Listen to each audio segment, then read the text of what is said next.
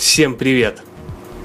Сегодня 20 апреля 2011 года, соответственно, моя очередная утренняя аудиозаметка.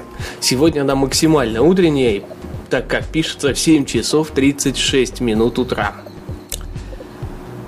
Сегодня, знаете ли, я хотел бы рассказать о двух новостях интересных. На самом деле, но примерно в том же ключе, что и всегда – Суд велел сменить главу района в Челябинской области на Единоросса. Так звучит заголовок заметки на ленте.ру. В Челябинской области суд 19 апреля принял решение о пересмотре выборов главы Катав Ивановского района Челябинской области, сообщает ура.ру.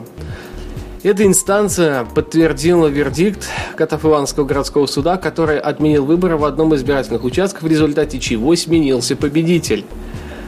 Выборы главы этого района состоялись 14 марта 2010 года. Их выиграл самовыдвиженец Марат Шаюков. Он опередил ближайшего претендента, представителя «Единой России» Евгения Киршина всего на 48 голосов. Киршин оспорил результаты выборов на одном из избирательных участков, поскольку, по его информации, многие жители проголосовали на нем за деньги. В октябре 2010 года городской суд отметил,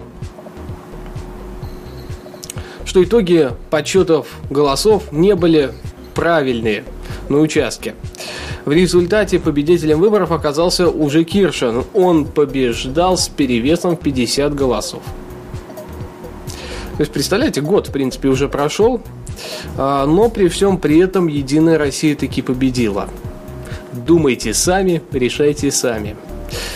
Это, наверное, самое правильное, что я могу вам посоветовать. Второй новостью стало то, что немецким школьникам оказался не по зубам немецкий язык, а именно этот предмет а, в роли единого государственного экзамена стал самым сложным. А средний балл при этом по немецкому языку также был аналогично самым низким по сравнению с результатами по другим европейским языкам.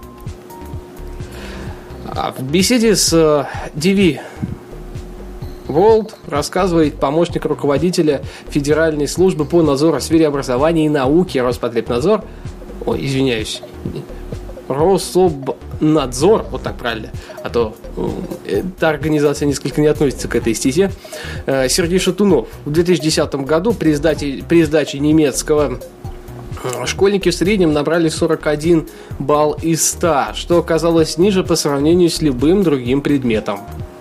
Согласно статистическим данным, по итоге сдачи ЕГЭ в 2010 году доля учеников, которые не смогли набрать минимальное количество баллов по немецкому языку, а это 20, составили 12%. Аналогичный показатель при сдаче французского, испанского и английского языков составил 1, 2 и 5%, соответственно. В среднем по этим предметам школьники набрали 64, 79 и 56 баллов. Как предложил Шатунов, причина, по которой успеваемость по немецкому языку оказалась такой низкой, кроется в невысоком уровне знаний по этому предмету. В то же время статистика свидетельствует, что несмотря на сложность, этот язык является вторым по популярности среди всех иностранных языков, которого ученики выбирают при сдаче ЕГЭ.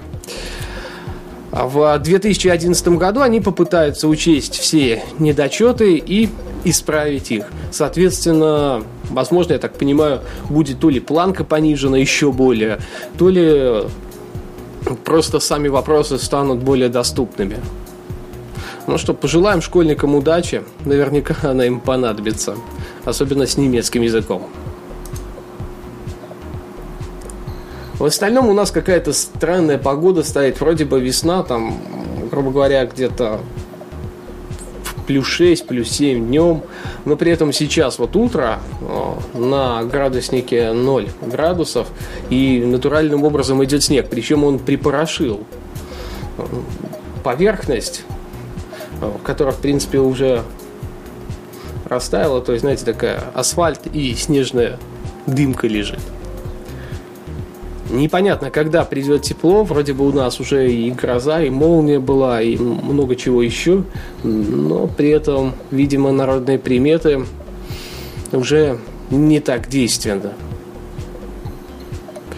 По завтрашнему эфиру Radio News Weekly пока непонятно, будет ли он или не будет.